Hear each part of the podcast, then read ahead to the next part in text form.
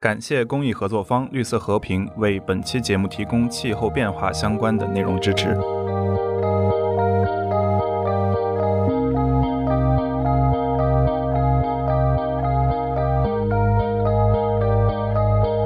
ここへ来るまでにいろんな顔を見てきたつもりさそれでもまだ足りないな全部を知りたいんだ終わりがいつでも頭のどこかでちらつく僕はさ頼りないと思うけど向き合おうとしてるよ大家好，这里是撕票俱乐部，我是 Lucia，我是唐小友，我是大 卫，今天啊，我跟大卫把我们一个一起玩音乐剧的关系真的非常好，简直就是亲兄妹一样的朋友邀请过来了。他就是大家好，我是费老师。对我如雷贯耳的费 老师总直算提是到的遇费老了师嗯，那我就自我介绍一下，嗯好硬啊，来吧。哎，我的第一个身份呢是撕票俱乐部的一个热心听众，哎看呦，现期正 在听，不过这是真 的，真的会会经跟常我们讨论催那更的种。啊嗯啊！对然后这这个是我必须是这个补充一下，我第一次认识 Lucia 的时候是跟费嗯老师对在对对对同一对个看完演出的后场。哦是是是是是，同时认识的。然后接下来 Lucia 就被我拉来录播客了，对吧？对然其后实就是那深渊啊。对，然后对费老师等到了现在，嗯嗯，赶紧那 move 到第二个。对，那第二个身份就是跟大老师还有露露在一起，然后学习音乐剧的这样的一个 哎 呦，我是我们的大神，大神，技术大神，确实音乐大神，嗯，嗯，嗯然后第三个身份可能就是今天大家把我们请过来的原因，就是嗯我是一个纪录片的制作 人。国内顶级纪录我片制觉作得人， 啊在国际上面都有一些名号的。。哎是我格局小了，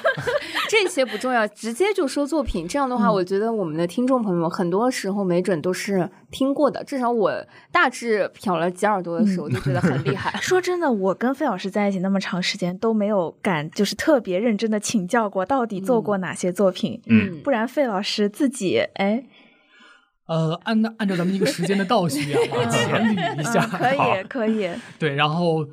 最近上线的呢一部，大家请关注一下，叫做《星际杀手哦， ：Killers of the Cosmos 哇耶哦，哦》。对，这一部将会在六月下旬哎呦快就要了，哎上线。可这以一，部真的是，宇宙巨 制，相当于是我们玩的很嗨，就是把之前很多关于天文科学的纪录片的范式全都给颠覆了，然后搞了这样的很大胆的创新。 OK，哇，期那待不得不说，因为我我之前看那个费老师那个列表里面的时候，他基本上大部分的名字啊翻译成英文之后都有 China，、而唯一这个没有的一部，现在我总算知道它的中文名字，原来是跟宇宙相关。嗯国际的这种，，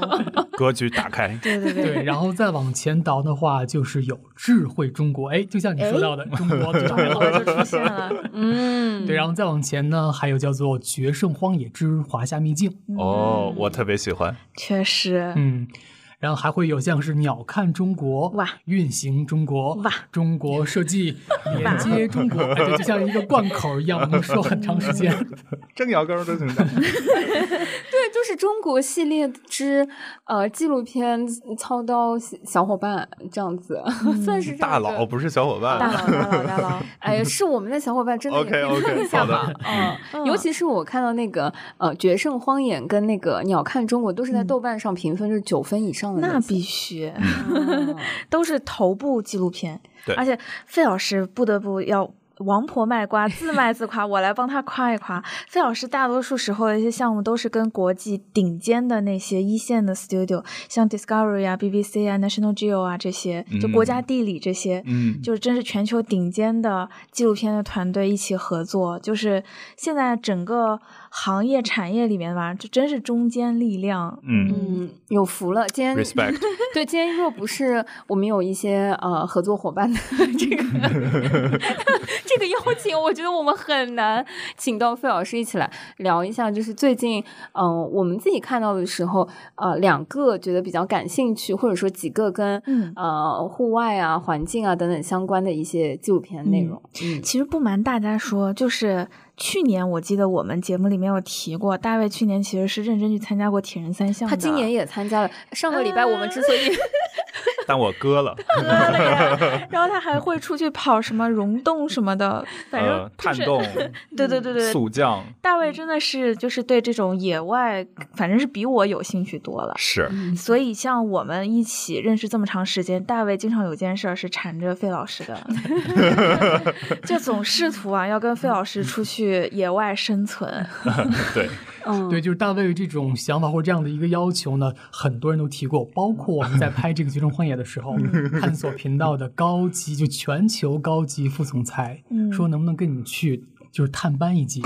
然后被制作方残忍的拒绝了。哦，为什么？给你举另外一个例子啊，嗯就是我们在拍其中一集的时候，在四姑娘山嗯拍嗯摄，嗯我们随行的会有一个专门拍照，然后记录这个拍摄的幕后的这样的一个摄影师。嗯他之前还参加过贝爷的，就是跟着贝尔去冒险的节目。嗯哦，我也很喜嗯就欢，这样啊，有经验的人，嗯他到四姑娘山高反，差点就撂在那儿了。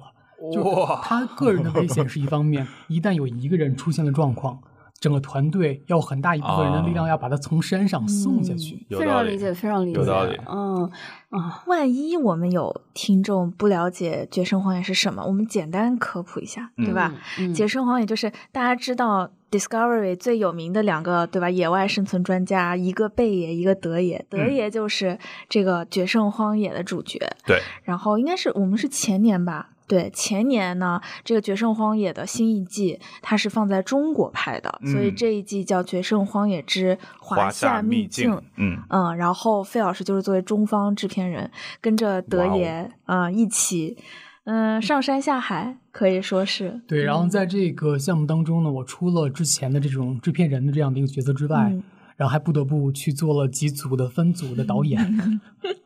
因为还看能上去是一个人或者两个人在这样的一个荒野的环境当中拍摄，但实际上每一集我们至少要分四个组同时在拍，哦，是因为有不破同案的了机位去拍他们实际上每一个组他的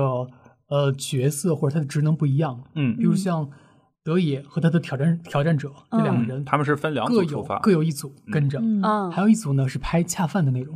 嗯，还有一组商呢务组，商务组，呃对嗯，还有一组呢是会拍这个空大镜的全景，对，就像空刚镜刚组陆乐说的空镜组，嗯，还有一组呢是要拍我们的那个路线规划师，就像朱伟强啊，我也很他的喜这欢样的一部分内容，所以说实际上是五组，哦， 哦，哎，我还挺好奇的。那如如果是这样的话，嗯，它我觉得它算是野外探险类国际最一流的项目之一了吧？嗯，嗯，那像这样的项目的话，如果是五个组，大概会有多少人啊？嗯，以我们上一季就是这个华夏秘境的这一季的话，嗯我印象当中，算上我们的安全团队，嗯在现场拍摄的应该会有个二十个人左右。加在才一起只有20 20个个人，嗯，对，也太少了。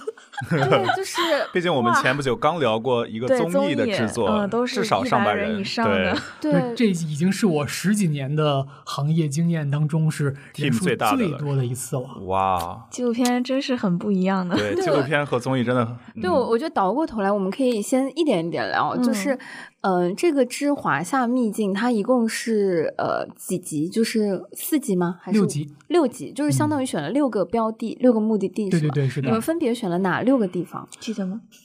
是这样的，就是按照我们播出的这个顺序啊，嗯第一集我们选在了陕西的巴山，那个地方有全中国可能最大的天坑之一。嗯嗯嗯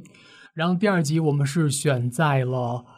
呃云南地区的叫三江并流，嗯那个地方是一个很宽泛的地区。我们具体选的那一带呢叫做南解洛，嗯嗯嗯那是一个高原或者高山森林带。嗯嗯嗯然后第三集我们是选在了甘肃兰州那一带的一片沙漠，是一个哈萨克的自治州。嗯嗯沙漠那是高原沙漠，就是说嗯 这一天我们经常有一句俗话叫一天四季，嗯哦，对，真的就是白天热的时候三十多度，晚上零下会下雪。哇，哇，嗯对，好爽，然后再往后就是就是到了这个，呃，在阿坝州嗯那片曾经红军过草地嗯的那一带嗯沼泽地区，现在 OK 还是沼泽，对，嗯，嗯嗯嗯，是然后后面就是四姑娘山，哦以及在珠海外面的万山群岛这六个地方。嗯哇哇，相当于还是地缘很不同的，对，就包对含了上天入地，就是下下海海所有的这个地貌这一块儿。对，因为你想第一季的话，因为第一季我没有参与联合出品，第一季嗯他拍了六集节目，要在很多个国家，恨不得就是每一集一个国家。对，嗯但是在中国就这个好处，我我们们在这一个地大国家物博对所有的这样的地貌都环境有全都了拍到了，哇太它只是帅了 cover 到了一小部分而已。太帅了，嗯嗯，你们当时是怎么选这六个地方的？就是在选那个标的的时候，包括你们每一个地方有那个线路的那个嗯规划，有那个设计。哇，我很难想象只有二十几个人呢。是拿飞镖炸地图吗？其实这个、嗯说起来，就乍一听可能是一个很就是很浪漫的一个过程，但实际上我们选这些地方有很多的制约或者说限制的条件。嗯就比如说哪些地方是外国剧组无法进入的，啊，我可以想象，我前一段去广西去徒步，然后它那个森林是国家保护什么的，就、嗯就是对于准入的人就有很强的限制。对对对，这样的话就把我们这个 wish list 上面就划掉了很多了。知道，就比如说，还有你刚刚讲的时候，我就在想，我大学的时候就爬过那个梅里雪山，嗯，然后也是国内为数不多就是已经被封山就不能够登顶的那些嗯哦地点，对可能也是会被划掉这样子。对嗯，而且像这个节目当中不可避免的，就在一种求生避险的环境下，嗯不得不去做一些狩猎。啊生活哦那么有道理有很多的保护区，它是不允许你有这样的动作的。生活嗯哇，就现在还有可以狩猎的这些地方，已经真的是被你们找得到，很难得哎。 对，所以说我们就是进去之前要先特别系统、严谨的学习这个地区有哪些东西是不在这个三有这个保护名单上面的。哦，嗯嗯，就我我其实挺好奇，这些地方你们选出来大概花了多长时间来做类似的准备工作或调研，然后拍摄大概花了多长时间？实际上我们在前期的踩点调研花了大概三四个月，嗯就是从可能二三十个嗯备选地址当中，然后选出来的这最棒的这几个，而且允许外国剧组进入拍摄。嗯嗯嗯，然后拍摄的话，实际上一个地方我们也就花十天左右。嗯嗯，哦，那其实跟那个片子里面呈现出来那个状态其实是相对比较接近的，就你对们一嗯个地方就待个一对周嘛。对对嗯，对，是的，因为在节目当中，实际上每一集节目大概是五天的赛程，嗯那么我们有五天在那个地方做前采，嗯然后有五天是实际的录制。嗯，嗯，哇哦，太帅了！我我先好奇，就是二十几个你们踩过的那个点，然后被划掉的有哪些？ 像是巴丹吉林沙漠，就有些地方实际上是因为。它在我们拍摄的期间，它不是最漂亮的那个季节，哦就因为这有道个理嗯可能是丧失了一些很好的机会，但是没有关系，我们现在正在拍摄的第三 季，我们应该会找补回来一可以哎些。哇哦第，三季还会有中国的，对，，第三季实际上会有大概四集是在境外拍摄，嗯嗯，但是有嗯两集还是会在国内拍摄。可以嗯，可以，哇好，期待一下。这么听的话，我觉得费老师是呃相对。嗯，非常懂中国大地 各个山川河貌的人，必须。的，但是说实话，我还是觉得挺好奇的，因为像前面讲说，已经是呃这么大，就是这么这么专业的一个组，然后大家都这么有经验，又是国际的大的项目，但是还是会出现，比如说有人在高原反应很严重，就实际上突发状况还是会很多。嗯对，真的就是你们可能想象不到，就像这个制作安排这么紧密的一个项目，嗯嗯我们每天都会开会。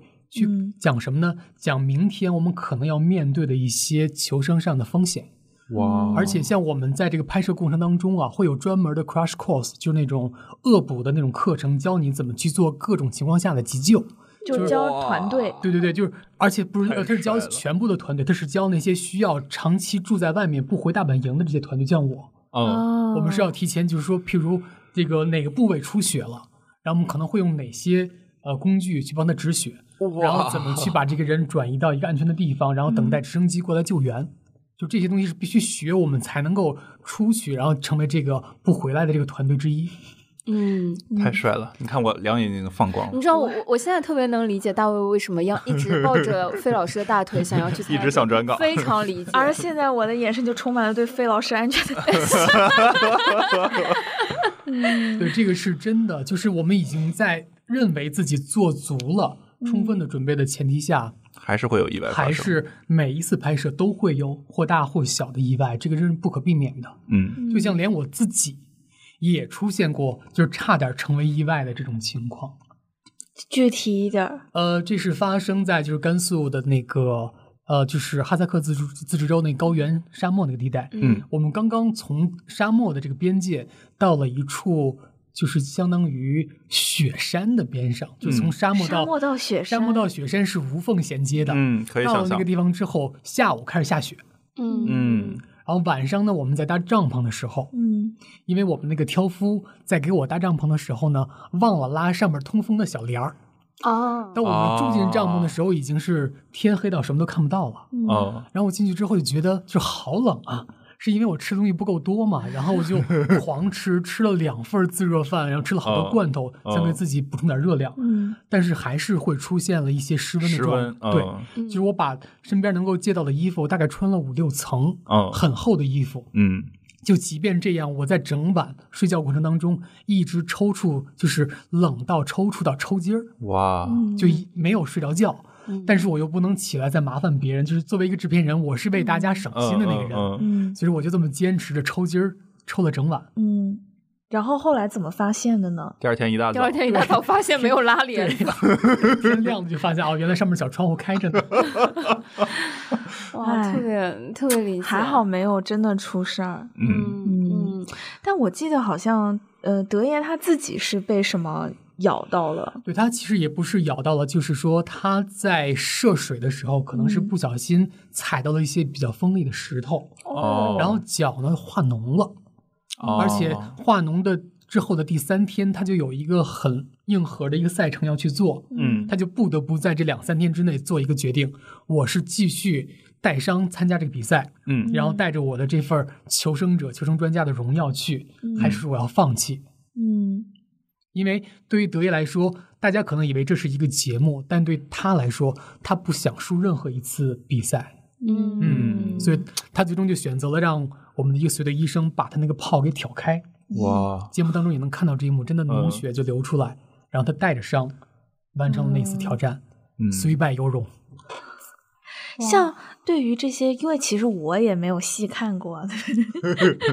对于他们来说，他们是会提前知道，呃，要面对怎么样的自然环境和做一些求生的计划吗？这个呢，会由我们当地的这个 local fixer 以及我们的生存导师，嗯他们去提前把他们两个人要走的路线趟一遍，嗯会跟他们说我们有一个专业术语叫做 flora and fauna，就是在你这一路上，嗯可能会遇到哪些植物、哪些动物，嗯还是会告诉他对们的哪些风险。像路书一样嗯哎，对，有点像路书一样。嗯然后其实主要是告诉你哪些东西你不要去碰。 ，OK，哪些东西你如果运气好碰到的话，哦嗯那可能会成为你去准备、去准备下边的路一路个程当中 plus 的这样的一个收获，哦，嗯是指食物吗？食物啊，然后工具啊对工具啊，然药后一些材生啊活哦的材料啊，然后搭建庇护所的材料，哇，嗯我还是想转岗，就真的哎，你就有真人实际的那种游戏感， 嗯，而且那个环境是，如果不是做节目，其实很多人可能一辈子都不会去的地方。对，而且我觉得，就当代的人其实和呃或或者说城里人对自然的接触越来越少。对是的像我们年初去广西徒步的时候，也是找了一个当地的向导，嗯然后就嗯会像费老师讲的那样，他会带我们认各种药材啊、各种树、各种植物，然后还有牛羊啊，各种乱七八糟的东西。就其实可能对于他来说，这是他很熟悉一个 common sense，但是对于我们来说，一切都是新鲜的。嗯嗯是，的，是的。我现在如果回想起来，你刚刚费老师说到甘肃，我一共去过三次甘肃。嗯就是第一前两次都是念大学的时候就觉得旅行啊或者嗯是什么，就当时走的是现在可能比比较热门的色达之类的那、那一条嗯背包客的路。然后我印象最深，最后一次去的时候是差不多是在一七年的时候去走了，呃，戈壁，呃，因为在甘肃那边。因为我确实没有看到过像雪山那样的地貌，但是沙嗯漠和戈壁是在那一个环境里面非常常见又无缝衔接的那种地貌。嗯实在是觉得，嗯，对于一个城市人，就像那个大卫老师说到的，其实对于经常对着电脑坐在办公室里吹空调的人来说，嗯这个体验完全很震是。撼。对。对，就很难忘。而对于且我们来说，hiking 已经是我们能 对与自然接触的最最高的这个对机会了。对，嗯而且其实即便是在戈壁的话，因为它没有那种野外生存，就会发生很多不确定性的那种复杂的环境，因为它的嗯那个环境相对是简单的，你只要意志力够坚强，就你只要真的能撑得下去，嗯一定程度上还是能够。嗯，完成或或者说，我觉得不一定是一个好的成绩完成，但是嗯是能够，呃，完做得到的，对，就是嗯它不是那么呃对体力和意志力的那种挑战。但是我嗯看那个纪录片那个片子里面的时候，我觉得那种原始森林那种大量的蕨类，然后可能树高到都看不到太阳的那种嗯环境，而不知道什么时候会冒出来一个我，就。就前两天上海那个白蚁飞在那个大街上，就已经让大家如 此的不惊慌适了应。嗯，对我是非常难想象这个真的是就如何更完成。更加没有人工的自然环境。 嗯，对，嗯我就提一个特别简单的场景，说当晚上就上面只有点点的星光的时候，嗯如果你忽然觉得尿意或便意上涌，那么哦，你要离营地远一点是吧？对，就是你有多么大的胆量，是说出去这个帐篷，然后找一片地方去解决这个事情，因为哦，在晚上你可能会看到一些就像是动物反光的眼睛啊，眼睛东对西对对对但你对不确定是什么动物在附近，嗯这个时候。哇是我的话，我会忍到第二天早上起来再 哎，即便男生都是这样的话，你们的我特别好奇，你们团队二会有十个女人，生对，吗有女生吗？有女生，但是说女生更多是会留在大本营， OK，只有嗯极少数情况下女生会跟着出来。嗯，嗯确实不方便。嗯是，你知道我们那个时候去西藏的时候，就是在路上经常是可能开个很很很八个小时或者六个小时的车都嗯没有，呃，人人造的那种 公共嗯洗手间之类的。其实女生也会很方便，然后大家会结伴打个伞去啊、上厕所。嗯但白天和晚上不一样，晚上嗯 对更 吓人了。，对，其实你是真的把自己置于一个原始的、充满危险的环境之中。对，白天你你可能想，你考虑的就是说如何离这个剧组的人稍微远一些， 嗯但是到了晚上就真的是 恨重不得重都的在一重起重的挑战了。哎，那你们真的遇到过什么虎豹豺狼吗？嗯，像是这种有对人有危害的，嗯其实没有遇到过。嗯嗯但是我们能够看到这些动物留，就它们的兽道 OK 在兽道上留下的那些它们的脚印，嗯，嗯但是它们应该是避免了跟人会有正面的接触。对我听说，其实他们也怕我们，呃嗯对的因为对的人也是算大型的动物了，呃嗯嗯，所以在做这个项目之前，你们整个团队有很多在户外做纪录片拍摄的经验吗？对这个问题就问得很专业了。嗯实际上，这样的节目它只能由全都是说你本来是一个登山队员，你本来是一个嗯户外竞技的选手，但同时你又是一个剧组成员的人来完成。嗯，因为任何一个没有这样的一背景的人，都有可能成为你这个拍摄当中的一个嗯不稳定的因素。拖后腿，对不起， 举起了手，像这种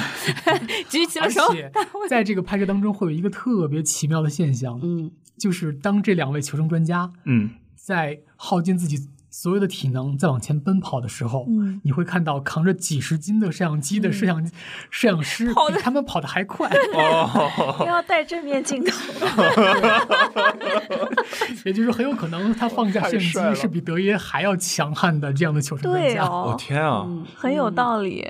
哎，那比如说像实际拍摄的时候，不是分了五组人嘛？真的跟着德野的大概会有几个 staff 呀？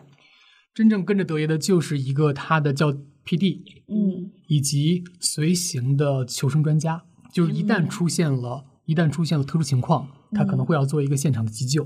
，P.D. 就是把就是他的所谓跟拍导演和摄像是合并成一个人的。嗯，对对对，是的，哦是的。哦，但是像我所在的组就会有两个，就是我跟另外一个嗯 PD 一起来配合，因为他不说中文。另外就是说我嗯们要拍摄的，譬如像吴新磊，嗯他之前是没有任何的做这种国际合拍项目的经验，嗯也，就是说他如果对着一个直播的摄像机，他可以十分自如的去讲，对，嗯去做评测。嗯但是这样的一个环境下，他如何去做这种自拍的拍摄，如何去面对摄像机没，有经验。然后如果如何去一边一边求生，一边一边去讲自己正在发生的事情，嗯，哦这个东西是需要我来给他指导的。嗯哦，确实，哇，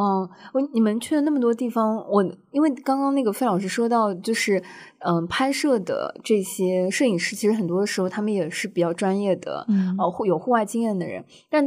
拿我自己来说，可能去到某一个地方，其实最有当地户外经验，他一定是当地人，或者说他一定嗯是在当地有很丰富的那个经验。但你们却是这个系列有六个不同的点，而且是在全国各个地方，所以你们整个团队。相当于大是多在数是外国人，而且啊，对嗯啊，就怎么嗯完成这些沟通啊，会找对当当地地向的导熟吗悉啊，这对种， 当地向导就刚刚我说的 local fixer，就是他哦不光是一个当地的向导，同时他还有一定的影视制作经验，嗯哦我们才会叫做 local fixer。哦，但就即便这样，也是会出现各种各样我们预料不到的问题。嗯就像我们在云南三江并流拍摄的时候、l o c a l fixer 带我们去看下面一片河流的这个地貌的时候，嗯就被毒蜂蛰到了。妈耶，哦那个东西蛰到之后，他整个人是会失智的，就是人就是作为一个特别成熟、特别老练的一个 fixer，他人就慌到不行了，就像是一个找不到父母的一个小小姑娘一样，就慌成那样。然后他整个脸会胖成之前的大概两号的那个 状态，哦好 对，可怜啊！嗯那最后怎么办啊？对啊，就只能慢慢的就是在做了一些消毒的处理之后，慢慢等这个肿消掉。就大家就会十分很关心他，又忍不住过去跟他 合拍，发发朋友圈儿。 嗨，我我还以为直升机来了呢。就是也没有什么特殊的治疗 佛，对对对，就一一般这种时候，有的时候，比如说我我那个时候去潜水，被那嗯个嗯、水母蛰到，嗯我的那个教练就会说啊，这个时候我跟你说，就是我的那个手肿的巨大，就那个手嗯套什么的，衣服都脱不下来。嗯他说：“这个时候我我教你，你就用尿啊去冲洗，是第一步消毒的这个部分。如果你还没有来得及回到那个、呃嗯船舱，或者说来不及回到大本营的话，第一步就是先用尿液 冲洗。然后我想说，对于女生来说真的很困难的。嗯然后第二步呢，就是可能你身边如果没有那种消毒的设备，用嗯醋浸泡，呃，就是用啊，就是需要碱性。对，需要嗯碱性的东西让它那个毒液受到稀释，再接下来再用一些什么酒精啊，或者其他的一些碘酒什么消毒的东西来，但这样子也要花个一天左右时间，最后其实都还要靠人体自己的代谢。嗯，那感肯觉定好不现代科学 哦。 对，所以我现在能想象那个趁这个药性还没有过的时候，赶紧跟他自 拍，那个画面真的太真实了。嗯， 天呐，哎，真的能感觉到，就是，呃，你们这一季现在在拍，大概会取到什么时间段？一年当中，嗯，我们实际上从五月份开始拍第一集，嗯然后一直到今年的十一月份完成这一整季的拍摄。因为现在在这样的一个特殊的疫情环境下，去到任何一个国家，不论是签证嗯还是隔离，都会变得比以往要复杂很多。嗯对嗯所以说实际上也是增加了很多我们的时间成本。对，嗯嗯哇，我觉得以这个工作量的项目来说，纪录片是不是一个相对嗯比较慢产，就是对不是是那么的高对产是的东西？就嗯一年差不多能做一到两个就已经是很厉害了。算很快了吧？一年一个的话，对，反正我经手的纪录片项目就动辄是一年起步。嗯，嗯，哎，我比较好奇，你去了中国这么多地方，然后其实因为你本身也是一个一直在城市里生活的人嘛，那你就是见识了不同的中国的大好河山，然后见就是和自然有了更多的接触，你有什么印象特别深刻的地方或者经历吗？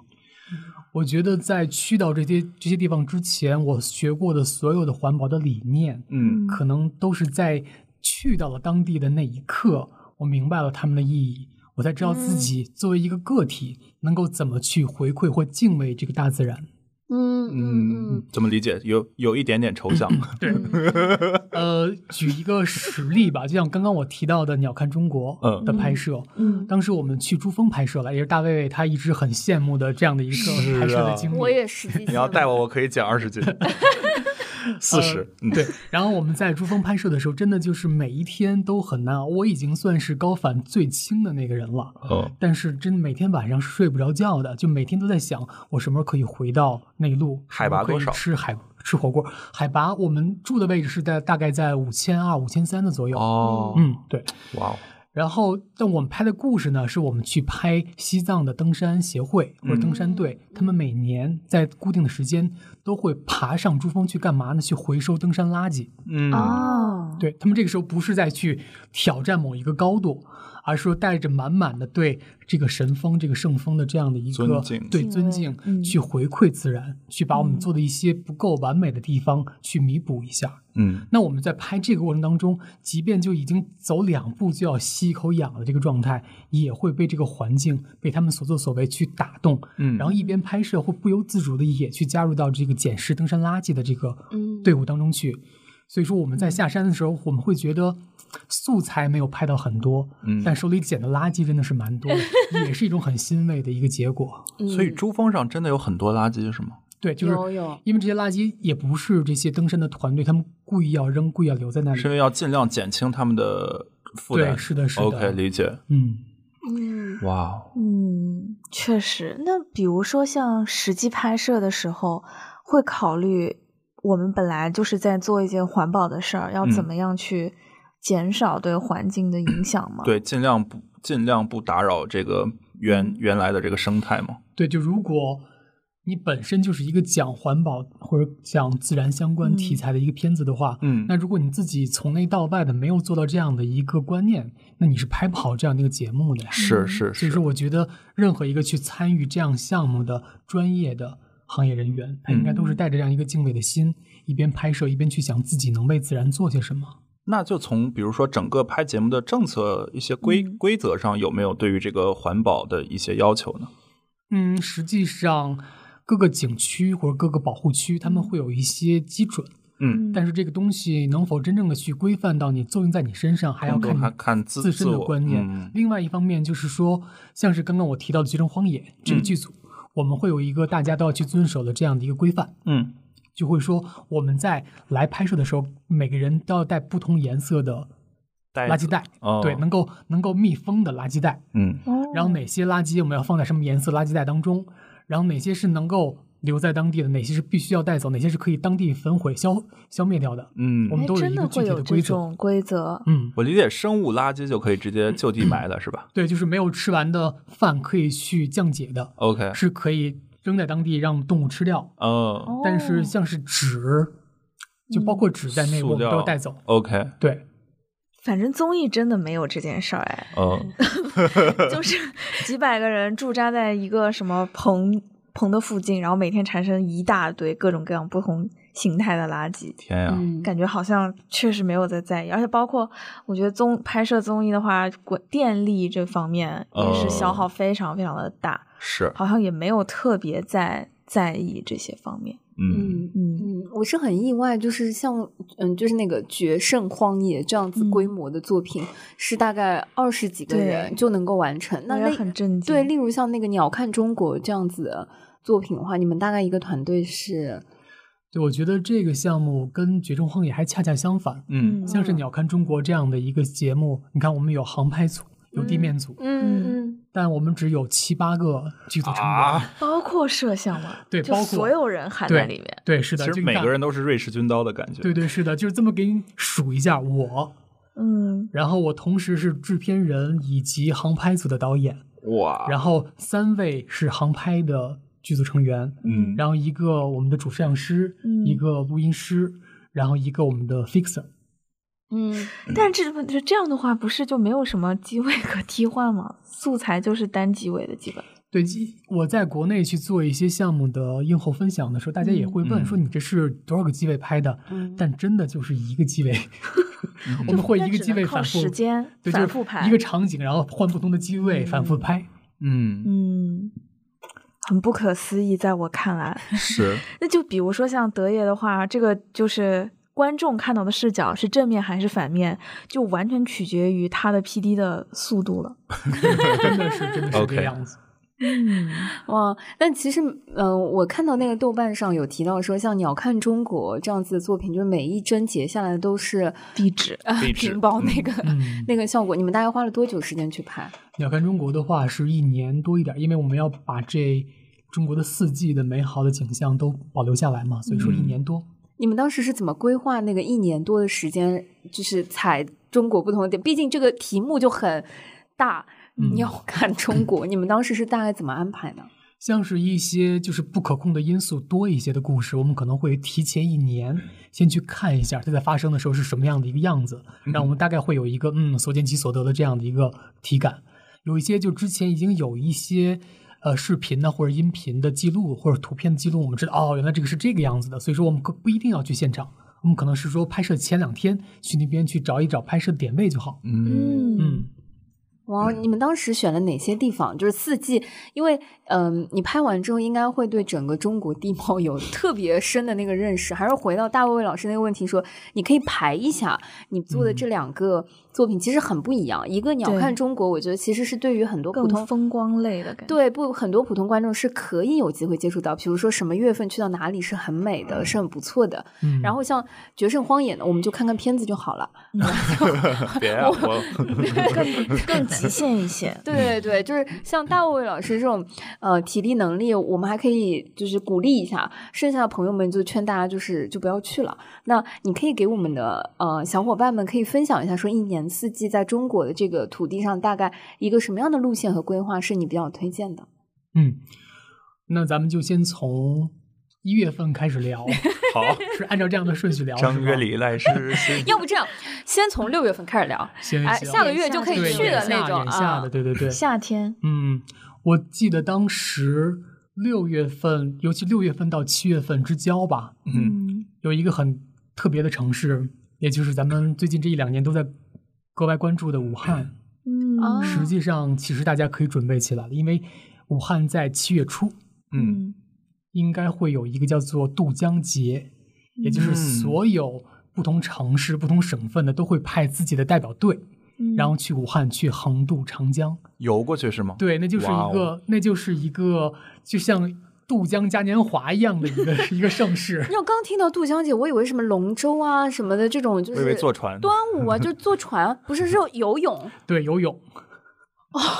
就看到很多光膀子的男男女女在那边，就是 渡江是吧？七月初，它对，有我记多得是宽在啊？多宽？它实际上不是横渡，而是说给你画了一条路线，你要是纵向的从一沿个着点游游到一个点，嗯而且沿着游的这个过程当中，很有趣的是什么呢？每年都会有那种世界冠军级别的选手来嗯参加这个活动，世界冠嗯军各个国家的都会过来。嗯，但是我们拍到的那次，嗯你看前半段他们真的是游的 贼快贼快的 嗯但你往后，因为他不熟悉那个地方的水流 的流速和流向，嗯他慢慢的就会被冲离到那个终点的另外一个 方向，反而是当地的一些选手，他们很熟悉嗯这个河流的哦我明白。属性。物理要求，我突然脑海中出现了以前那个河流往哪里流，然后物理那个 力的交叉方向那张图，你知道合吗力，嗯，对，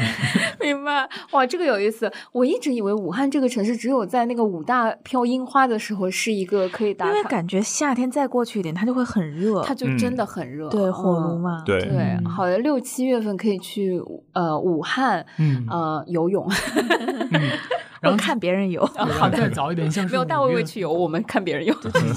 然后像五六月份的时候，实际上是珠峰难得的，就是不是那么的险恶、环境险恶的这样的一个窗口期。哦，对，嗯哦五月份还有或五一月个后温期和期，对对对，就是传是说的中排着队往上爬的那个时间是吗？可能会是比较扎 堆儿 OK 去的那个时间。这个时间段其实白天的珠峰会有二三十度的气温，哦，哇，好难得。但是忽然会飘过一一阵雪。嗯，哦对嗯哇，西藏我心里还是有一点点犯怵的，就是，呃，我我大概是马年那一年去嗯阿里，嗯，试图在阿里转山，嗯然后我觉得，嗯，西藏就是有一种，如果你没有抱着特别敬畏的心理，然后去的时候有一些觉得嘚瑟，又嗯加上觉得自己可以的话，他一定会给你一些颜色看。我就是那样子，我也是，我在新疆的高原上，然后下了车，景色特别美，我就跑了过去，然后我慢慢的夺了回 来。 我跟你说，我当时就是那情况，我我我是在一个工作到另外一个工作当中辞职的那个转换，嗯当时呃非常嘚瑟，就觉得说，哎，坐飞机去到拉萨没有问题，第二天立马就开始往那个阿里走，结果在半路上就已经开始高反，嗯到了那个神山脚下的时候，就住在神山脚下的那个民宿，看着大家在那边呃努就是。在那个冈仁波齐可以开始转山，然后嗯我等他们转完了之后再一起回来。对，特别真实。就像我们当时去那个珠峰拍摄那一次，我们剧组的录音师，嗯他是一个就像个肌肉人一样的一个筋肉人这样的一个人。嗯他到了拉萨的时候，还保持着每天健身的习惯。我们就劝他，我说来了这边之后，你 肌悠着肉点儿含呀量越高，你需要的需氧需氧量就养的越高。高，对对对，他说不行，我必须要锻炼。结果还没有到珠峰脚下的时候，整个人就已经垮掉了。嗯，然后没多久就已经送下山去急救了，就已经医哎呀院下了病危通知书的那种。妈耶！血氧含量我记得可能百分之四十都不到啊，，那非常危就险已了，嗯经肺水肿了。嗯，天啊嗯我也是在西藏那个住过什么人人民公社医院那种嗯 打、打过点滴，然后吸氧的那种，就是嗯，我我真的是觉得这个时候跟心理状态跟你的准备是有关系。我嗯相信大卫魏老师如果在新疆那个高原、没有撒开腿奔跑的话，他可能还是可以愉快的 享受整个旅对，程其那其种。其实我觉得，在我的旅行或者说一些探险经历里，人真的是非常非常渺小啊、当我们在嗯城市面对面对着电脑的时候，我们觉得我们就是 神，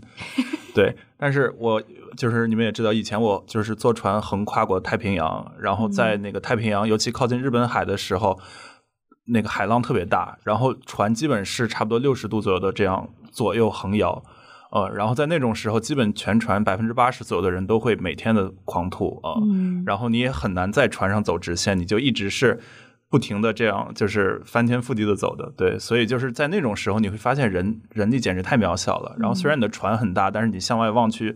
漫无边际的全是大海和蓝天。嗯，嗯，对，哇，那我我觉得我真的很很佩服啊！你说的那个船的那个状况，我我在台湾去那个绿岛考那个潜水执照的时候，就光是从呃台湾本岛就坐船去绿岛，我都吐的不行。就那嗯个大概半个多小时的那个船，就就是太平洋真的是令人对，但我一直没有 吐。知道了。哇！好的，五六月份如果是去到那边，包括我们送给大家的锦囊是不要太嘚瑟，就是 做好准保备持敬畏之心。，对对面对自然，always 保持敬畏之心。嗯我觉得珠峰还是就大家是会比较保守，也不会所有人都去挑 战，对吧？像我就 OK，听一听。好的，五那五六七月份如果是这么安排的话，嗯，嗯，那往继往续前倒，嗯对，然后再往后呢，就是 好了，往后可以可在咱们以。俩的是 对南辕北辙了，但殊途同归。没事儿 没事儿，七八月份 对，呃，像这种比较热的季节，实际上云南和贵州哦都是比较好的去处。啊对，因为那边的气温会比较，就虽说它的纬度比较低，嗯，但实际上它们的气温和温度啊是比较嗯比较凉凉爽的，嗯，尤其是我要提一个地方，他们叫凉都，就咱们有帝都、有哦魔都之后呢，有一个凉都叫做六盘水。哦，哦，我有印象这名字，嗯对，那个地方方定位一下是在哪个省？ 云南是吗？在在贵州。哦，在贵州，那那算了，我没有 印象。对，那地方真的就是在你最热的季节去了之后，还像春天一样的气温。 OK，嗯，嗯，那我大东北也需要有姓名。东北就是夏天也是很凉爽嘛。我小时候在东北生活嘛，然后夏天最高也就二十八九度，哦，现在还这样吗？现在顶多三十度出头吧。嗯，羡慕。好的哇，贵州也是很很向往的一个地方，就是贵州是那个自驾，据说特别不错，对是吗？嗯，很刺激，我只能说，就像我们当时在贵州拍摄的时候，那时候还比较早啊，可能我们一二年、一三年就在那边拍摄，还有大量的区域是没有修通那种比哦较可以想象。嗯平整的公路 的。嗯嗯，对，你要在可能掉头都很费劲的那样的路上开来开去。嗯但正是因为这样，它就没有经过那种过度的旅游开发。嗯你到你去到那些苗寨里面，你会见到那种根本不会说普通话的，对啊，这样的嗯寨民、村民，嗯他们会很热情的邀请你去他家里吃饭喝酒。嗯，你们只能靠这种手语去沟通、去交流，就很开心哇。哦嗯可以想象。嗯，听到这里的时候，我想到的是《舌尖上的中国》， 贵州那个什 么什么家里的什么鱼，什么从什么酸的酸缸，汤对对牛对，那个那个什么捞出来那种，嗯哦，这个是镜头里云的南也中很国好吃，对，真的真的。但我在云南也有高反，就云南也有像中甸那种海拔是比较高的，大概对嗯三千多米，我在那对边都高反了，差不多过了三千就会有反应了，所以嗯更高原的地方我是不敢 去。 嗯，但像昆明， 昆明 A K A 春城嘛，嗯对对对，那个地方真的也是每就是每一个季每个季节其实都很舒服，嗯，只不过是就是会有一些季节会比较干，就你每天狂抹唇膏，也会嘴裂的，就是全是血 口子，你一个真的北京来的也会这么觉得吗？ 真的是这样的。啊就是我想说，就是它能干得过北京吗？对，真的就是我们当时剧组里已经有这样的一个规矩，就是大家不要说笑话， 就像你就像那这样一笑，会这裂哗就开始喷血的那种哇裂口。天啊！是什么季节？先说一下，我们躲一躲。呃，大概是什么季节我？记得我们当时是春天去的，嗯，对就 是 OK 风一一是干，一是刮风，可能冬春嗯交接那个地方吧，嗯嗯好的，那刚刚我们说了差不多夏天啊七八月份，秋啊天，嗯，秋天呢？到了秋天，有一个特别的地方，大家应该可能通过一些影视作品当中知道，有一个无人岛、无人村，就在上海，东极岛那边对，就在东极岛，然后花鸟岛的那一带，哦，有一个无人村，它叫圣寺列岛的哦圣，山。我去过那儿，对，圣山岛就是去年的那个时候，对对对对你对去对那个对度假嘛，大卫卫在那边，我11那个去的嗯叫无人岛，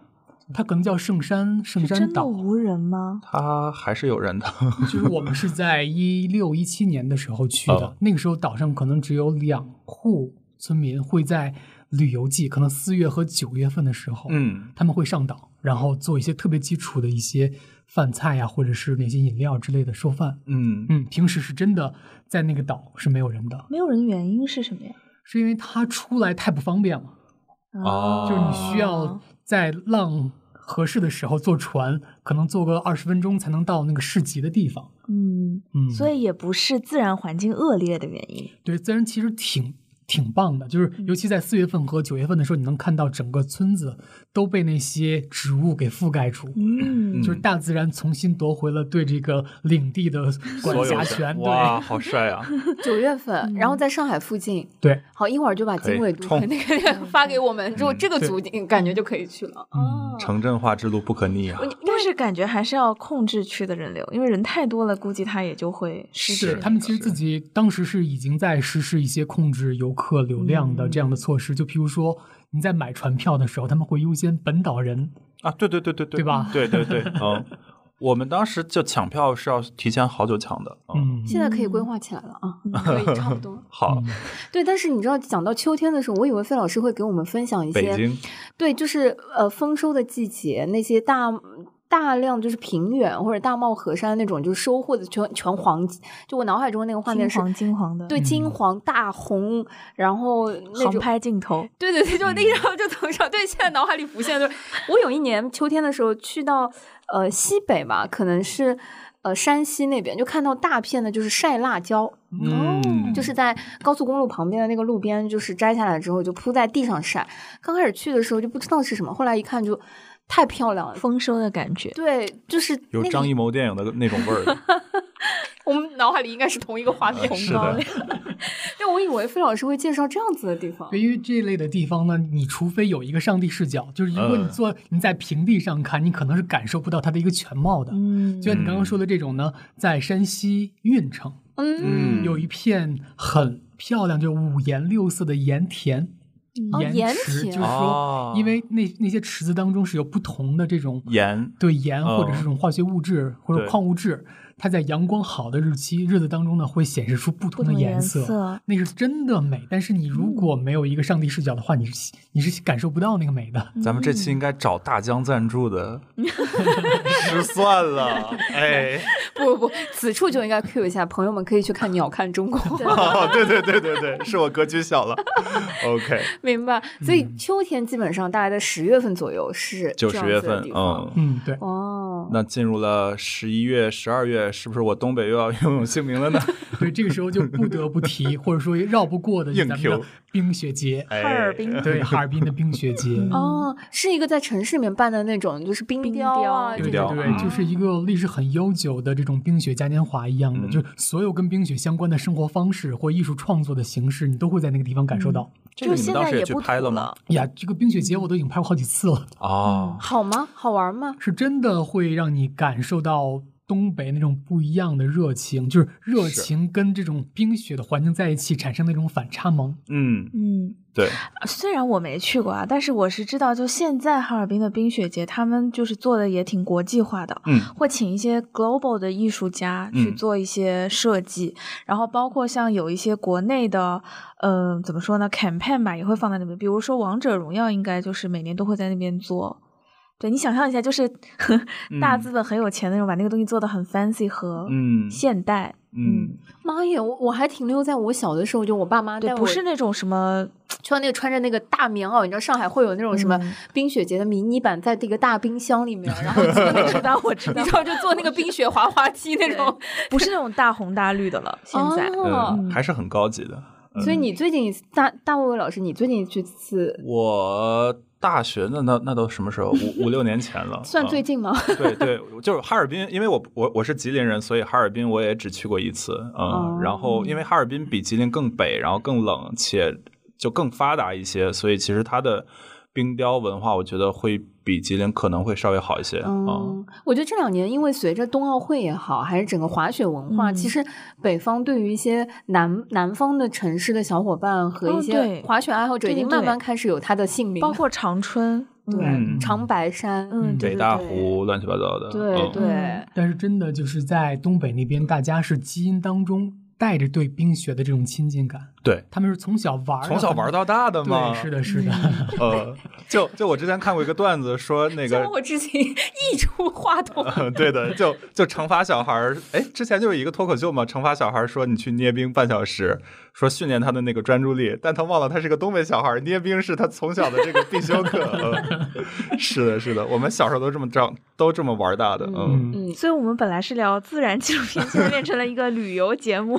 它跟自然有哎，变成了一个旅游的专题，可以可以。哎对，我没没准马上又熬回来了，就是 还是讲了很多自然景观的这个嗯对旅旅行方式啊。对，因嗯为我觉得你像自然这么可爱，就大家不要去伤害它们。所以说咱们聊的还是在环保 这个对这个主线上面的。对，嗯没关系，我觉得只要跟近自然亲近，就是一种环保的体现吧。嗯，哦、冬天的话，除了东北，还有什么推荐？东北实在太不意外了。西对北，对对，是的，是的。但是除了这个之外啊，其实大家总是以为东北是最冷的，嗯其实包不括这是。些漠河呀、黑河这些，就作为这种极点或者说温度最低的这些地方。但是大家没有想过，内蒙也是很冷很冷的这样的一个地方。嗯，毕竟也很北，也东北嘛，他们拥抱冰雪的方式可能跟东北不太一样。哦嗯，他们会有一些像是骆驼节，就在哦最冷的，就在因为我当时去踩点儿的时候是在零下二十八度，哇，零下二十八度，人为什么人还能活着吗？对不对？他这样的情况哦下还要欺负骆驼，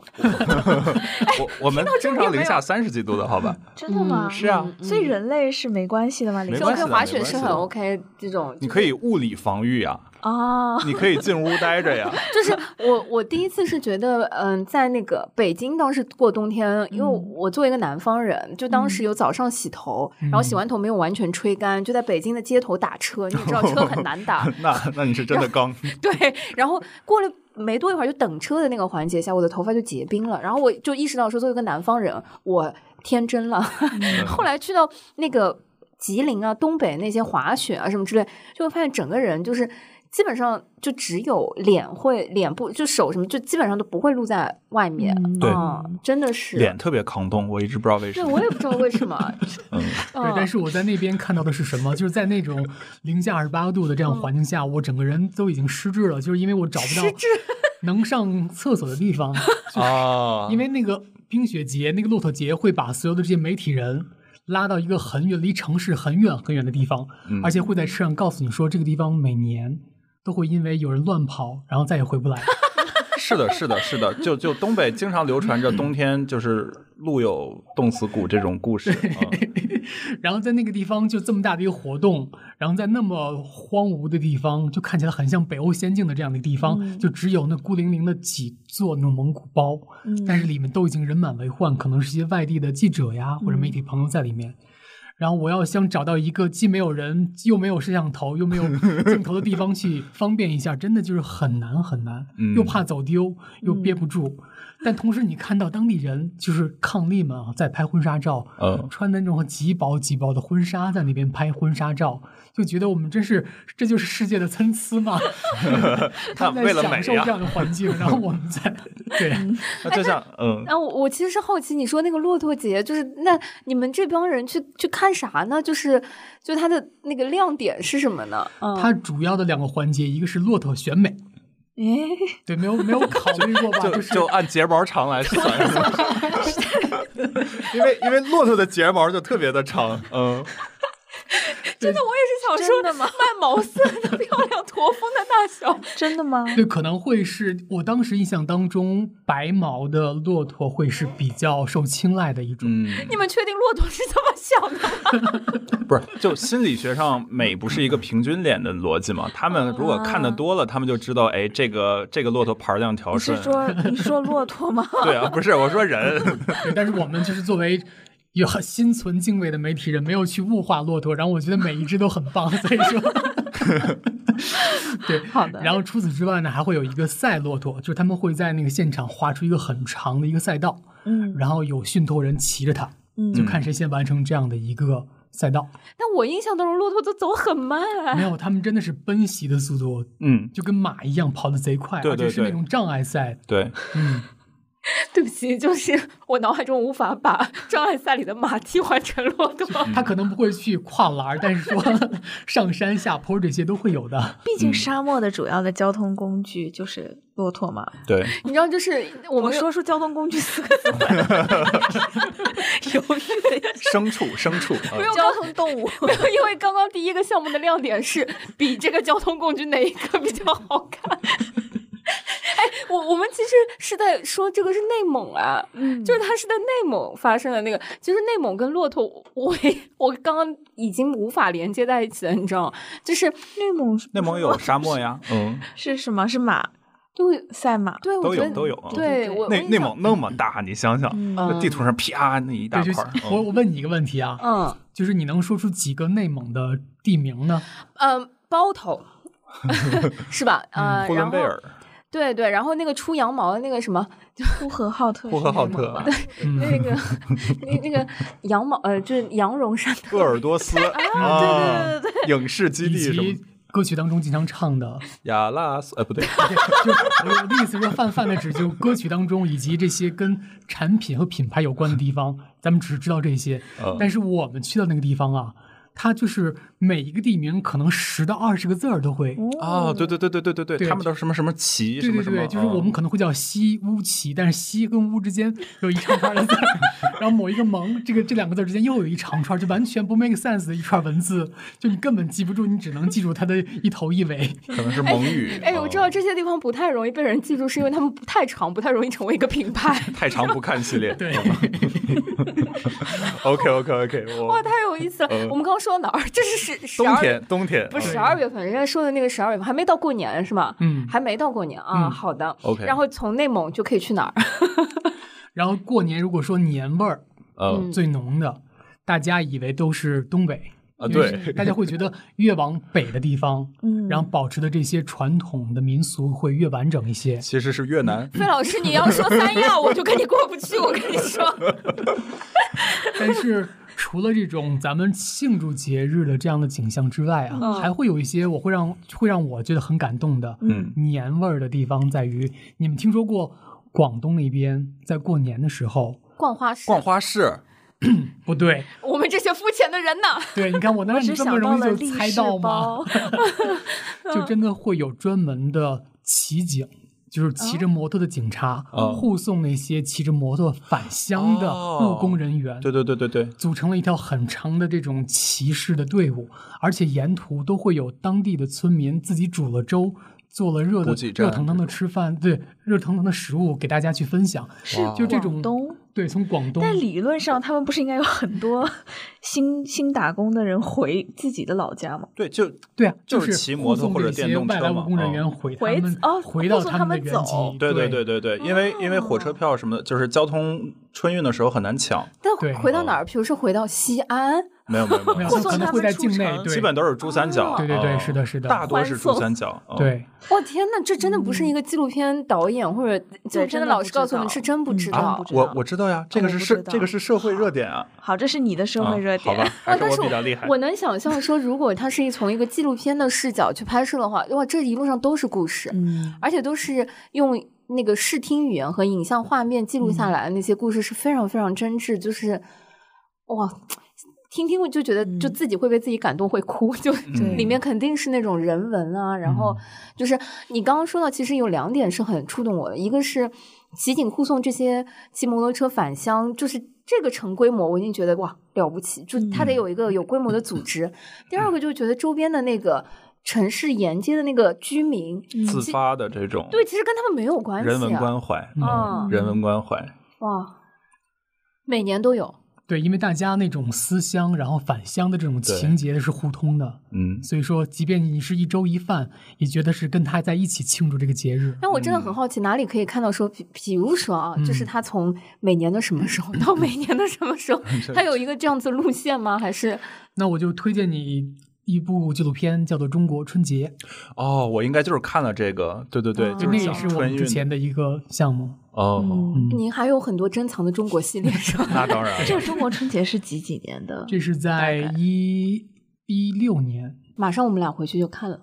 嗯，这个片子真的就是每年春节都会被大家再捞从出来朋友圈或者其他的社交的方式上去在传播对一次再给捞起来。嗯，我这是公路片的范畴了，和我们今天 离得有点远。好，哎，费老师做纪录片做多少年了？嗯，做跟纪录片相关的工作是从零七年开始的，然后真正的去下地去做就是 local producer 的时候是从二零一一年开始的。嗯，快十年了，对，因为其实费老师跟更早的时候吧，是很跟很音乐啊什么对相关的一些。那那时候是为什么会转做纪录片？嗯，对我之前那个职业轨迹还比较有意思，就是因为我最早的第一份工作就是跟音乐出版嗯相关的，然后在做音乐出版工作之后呢，我去了一家当时的香港的媒体，嗯，然后去做纪录片 BBC 的纪录片的采购跟译制，但同时呢，我这只是一个谋生的工具。我真正的精力还是放在去做音乐节、艺术节上面，嗯哦但通做译制呢，我就看了可能不下两三部，然后也参加了译制两三两三百部的啊。BBC 的纪录片 我想就是两三说部，那我也可以。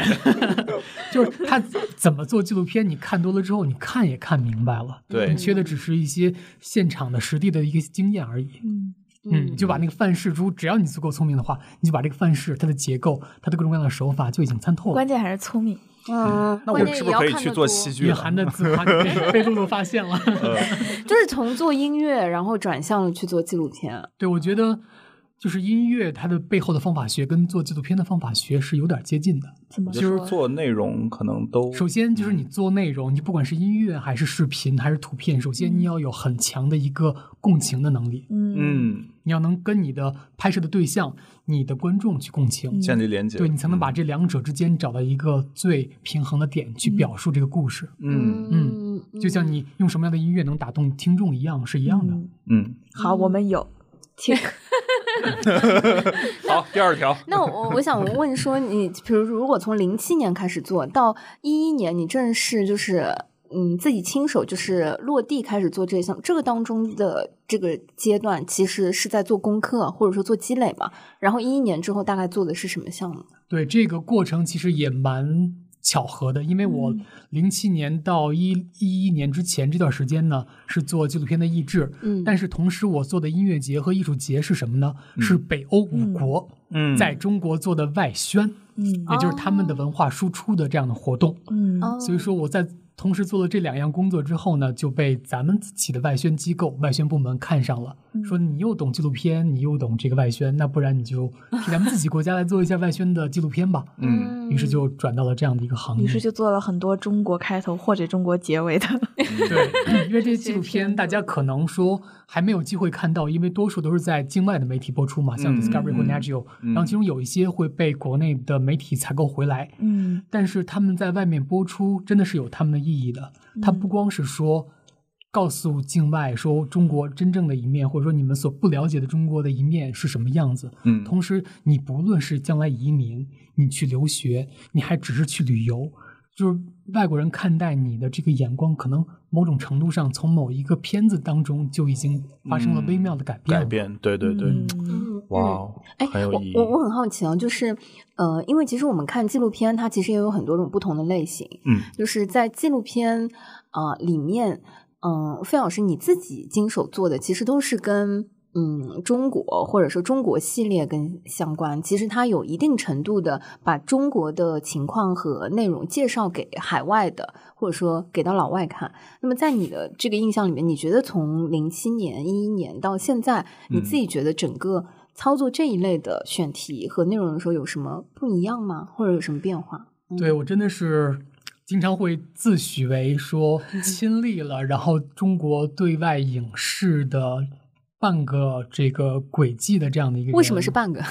因为我在入行之前呢，有一段我没有经历的是什么？咱们会在海外去买一些海外媒体，或者是那些不太主流的海外媒体的播出时段，哦去放一些国内做的不是太考虑西方审美的片子。我没有经历到那样的一哦明个白一个阶段。嗯我在入行的时候呢，是正正从那个阶段转为斜拍，也就是说嗯，外国要拍一个中国题材，比如说奥运，嗯他们都扎堆儿来拍奥运了。那这个时候需要一些当地的一些机构嗯去协助他们，嗯去搞定拍摄的许可，去帮他们去做当地的调研、人物的去人物做的他开们发的。local fixer，对对对， 是我是从那个阶段入的行，但是呢，在那个阶段，那个阶段没有坚持很没有持续很长时间，嗯就已经转到了是双方对等的去联合开发、 Co-produce，研发、嗯联合投资，去为这些境外的媒体、主流的媒体、嗯去做这种能够我们叫做 travel 到不同的 market 的这样的、这样的嗯商业性的片子。嗯嗯嗯，那你觉得，嗯，因为这里面有一个微妙的点是刚刚提到说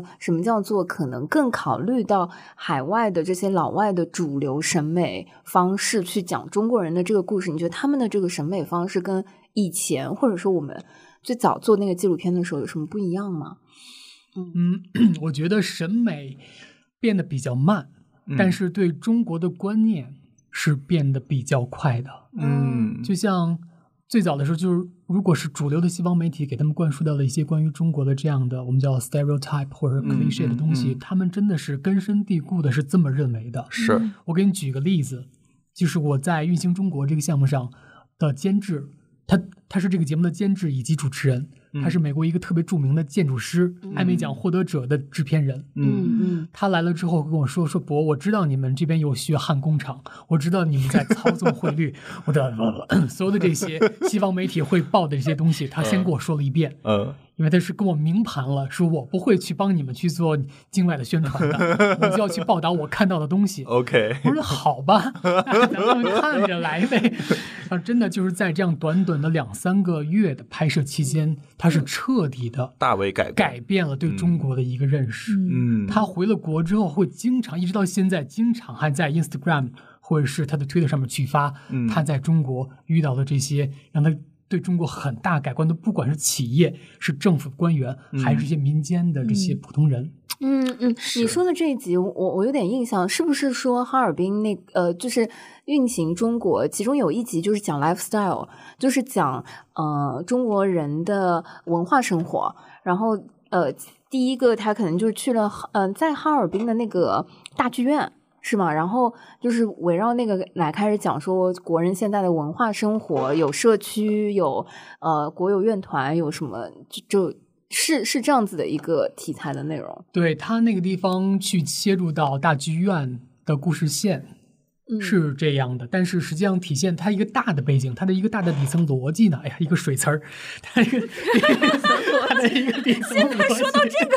个，哎，挺好的， 可以可以，我是们都这样能理解啊。说真的，在那个时候，可能是从那个时候开始，中国每年都会有大量的音乐厅，然后大剧院、嗯博物馆、图书馆嗯在落成。嗯嗯嗯一方面呢，从这些这些场馆上，你能看到咱们整个中国的建筑审美以及对人的尺度的考量，这种人文关怀是越来越深的。就它不再是说一味的求大，嗯然后不是一味的求这种像地标建筑一样那种很炫酷的外形，而是去想怎么去改善这个市民他们的这个体验， 嗯怎么让他们有这样的一种作为市民的归属感和身份的认同感。嗯嗯然后有了这样的场馆之后呢，才会有了更多的，就是才会去促进了我们的文化产业的发展，才会有更多的内容会进到这馆里来。嗯嗯。那你觉得影响和改变这个主持人，就是改变他的那个，嗯，就是观感的主要是什么呢？就我在片子里看到。嗯，因为他也是一个体验派主持人。就当时我看那个纪录片的时候，我我其实挺意外的，就是呃，很多时候我们看纪录片，如果有一个人串啊、呃之类，他可能更多是讲述型的。嗯，而我看到那个呃主持人，他是凡事儿就很好奇，比如说他去到一个院我自团己，试试看。对他就是自己敲鼓，他要去交流，感觉就是一个不可，就感觉在不拍可片控哎，就是个不可控的 人。所以我很好奇他是怎么改改变他的那个观感，然后你好像一共拍了四集，分成不同的那个主题。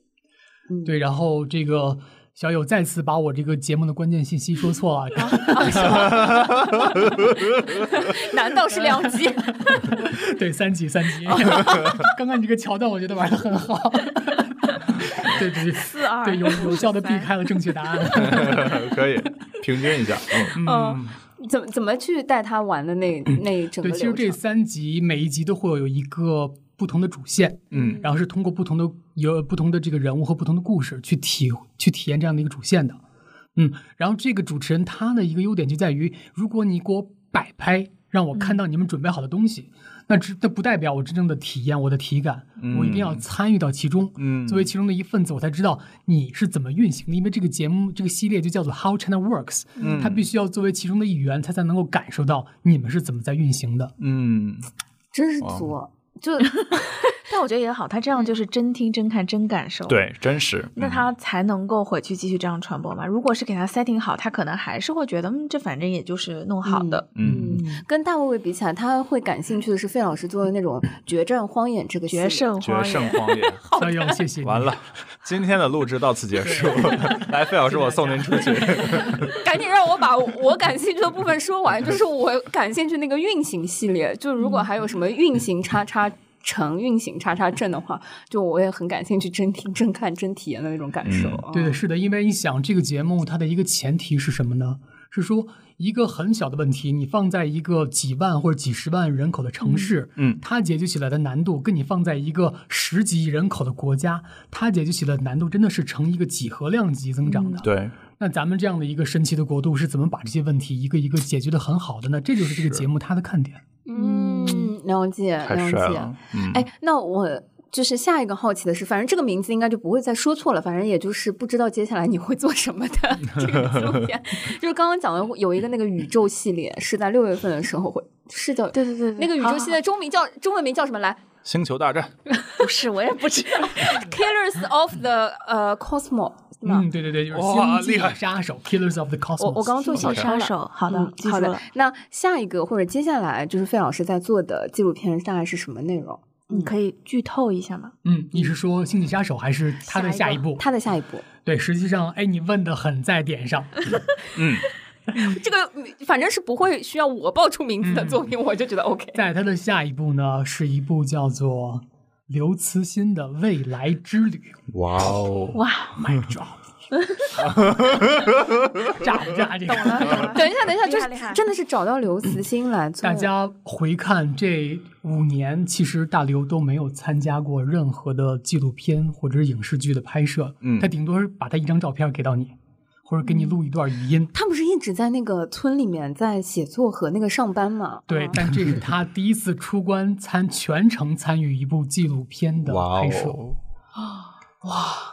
今今年下半年会看得到吗？呃，可能能交付，但是具体什么时候上线呢？会配合 B 站的一部《三体》动画。太棒了。 可以。哇，可但以嗯真的非常好奇，啊就是他在里面会讲故事啊，就是就他会在里面怎么串，是我非常非常好奇的一个。实际上，他是作为一个主线人物，会把他整个这个科幻宇宙当中提到的这些技术也好、设备也好、现象也好，然后就背后的现实科学跟咱们现在的这些正在进行当中，但是人们还没有注意到的这些科研项目去结合。除了这个之外，就是呃，往更大的那个宇宙系列走了一段之后，费老师，你继续接下来还有什么其他的项目在做哎吗？，我们好像知道有一个跟我们关系很大的 节目，嗯，是什么呢？你来说说。难道难道是叫《舞台上的中国》？ 哎，哇，他就 Q 到了这个很关键的项目。嗯 因为因为确确实是蛮期待的。然后我记得开始的也是前年吧，前年就开始这个项目了。然后当时嗯说要做舞台上的中国，前年就开始了，嗯，然后当时费老师还有跟我讨论过有一些就是东西的看法也跟我讨论论。过啊对对，我也值得拥有姓名的这个。最后可能对谢所以我明们的一直之后都最后很会有期上面待的嗯，对嗯对对，所以小友一下就知道这一个纪录片项目，它是一个多么长周期的一个事情。对对对，还对会有多么就七七八八无关的人才但是在里面。哎但是，你感觉们被冒犯。 表面上知道的是从前年就开始准备 了，嗯但是在更早之前，真的是我在前司的时候就已经在积极的推动一个关于中国文化、嗯艺术嗯走出去的这样的一个选题了。嗯是关于费老师感兴趣的这些舞台艺术的一个私心项目。 对，真的就是你作为一个音乐相关背景的人，当你能够有这样的一个平台，有这样的一个能力去做一些事情的时候，你是愿意为自己所热爱的这些领域去做一些事情，发一些声音的。嗯，我觉得做纪录片都是在做公益。啊嗯对，真的，但我是觉得嗯有一点你们可能不知道是说，在各个平台上，如嗯果为一个软性的话题，像文文化艺术、嗯音乐去立项的难度要嗯远远远高高于于对你去做一个工程类的是可以想象，节目。嗯因为它离商业离这个会更远。对，嗯真的是只有到你的国家嗯强大到可以去做这种文化，很自信的走出去。我们带着我们的文化自信嗯去跟世界去交流的时候，才会有这样的一个立项的可能。嗯，嗯嗯，所以这个节目和这个片子大概什么时候会被大家看到？应该在今年的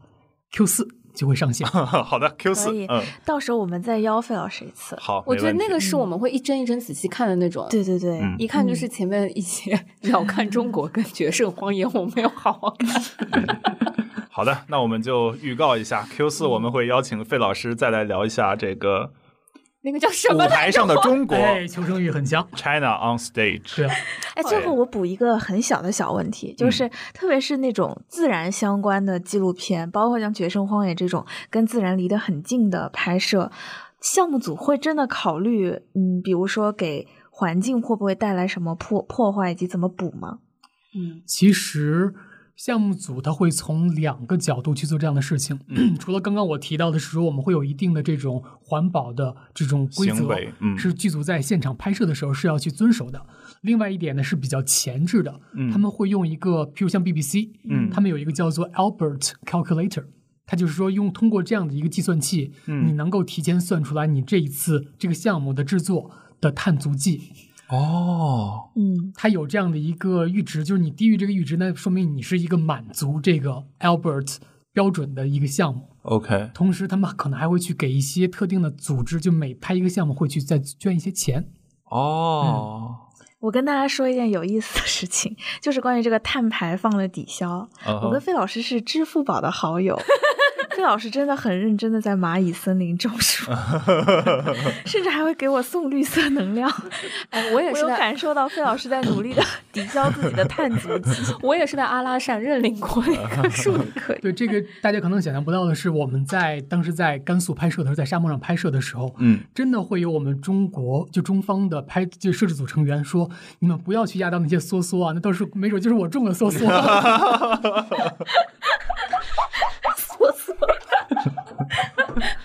可以可以，我觉得挺好的。就是现在，嗯，不管是从拍摄的团队来讲有这个意识，包括嗯有一些社会企业啊什么的，就是去做类似于像蚂蚁蚂蚁森林这种嗯项目。嗯我相信还是不是以盈利为目的的。是的，是，毕竟我们也没有收到蚂蚁 的赞助。是的，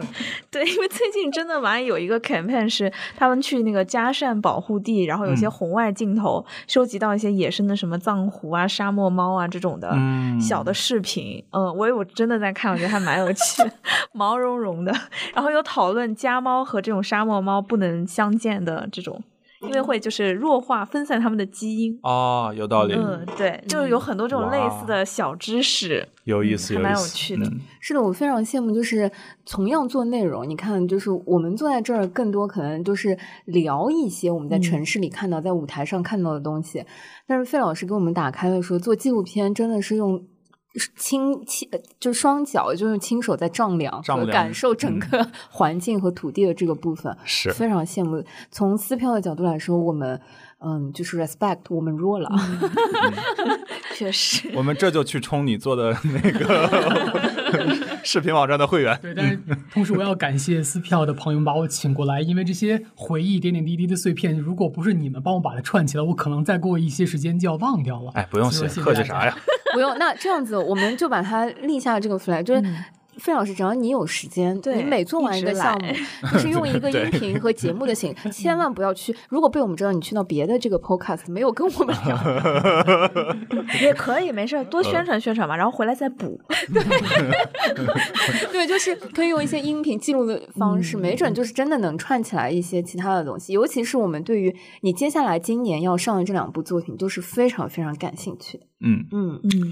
好的，好所以呀预约好我们这一位嘉宾，就即将成为我们的常驻嘉宾了，嗯可好不以好嗯，好的嗯，谢好，谢谢。谢，好，我谢谢们感谢公益合作方绿色和平为本期节目提供气候变化相关的内容支持。嗯。我们下期再谢谢见，拜拜拜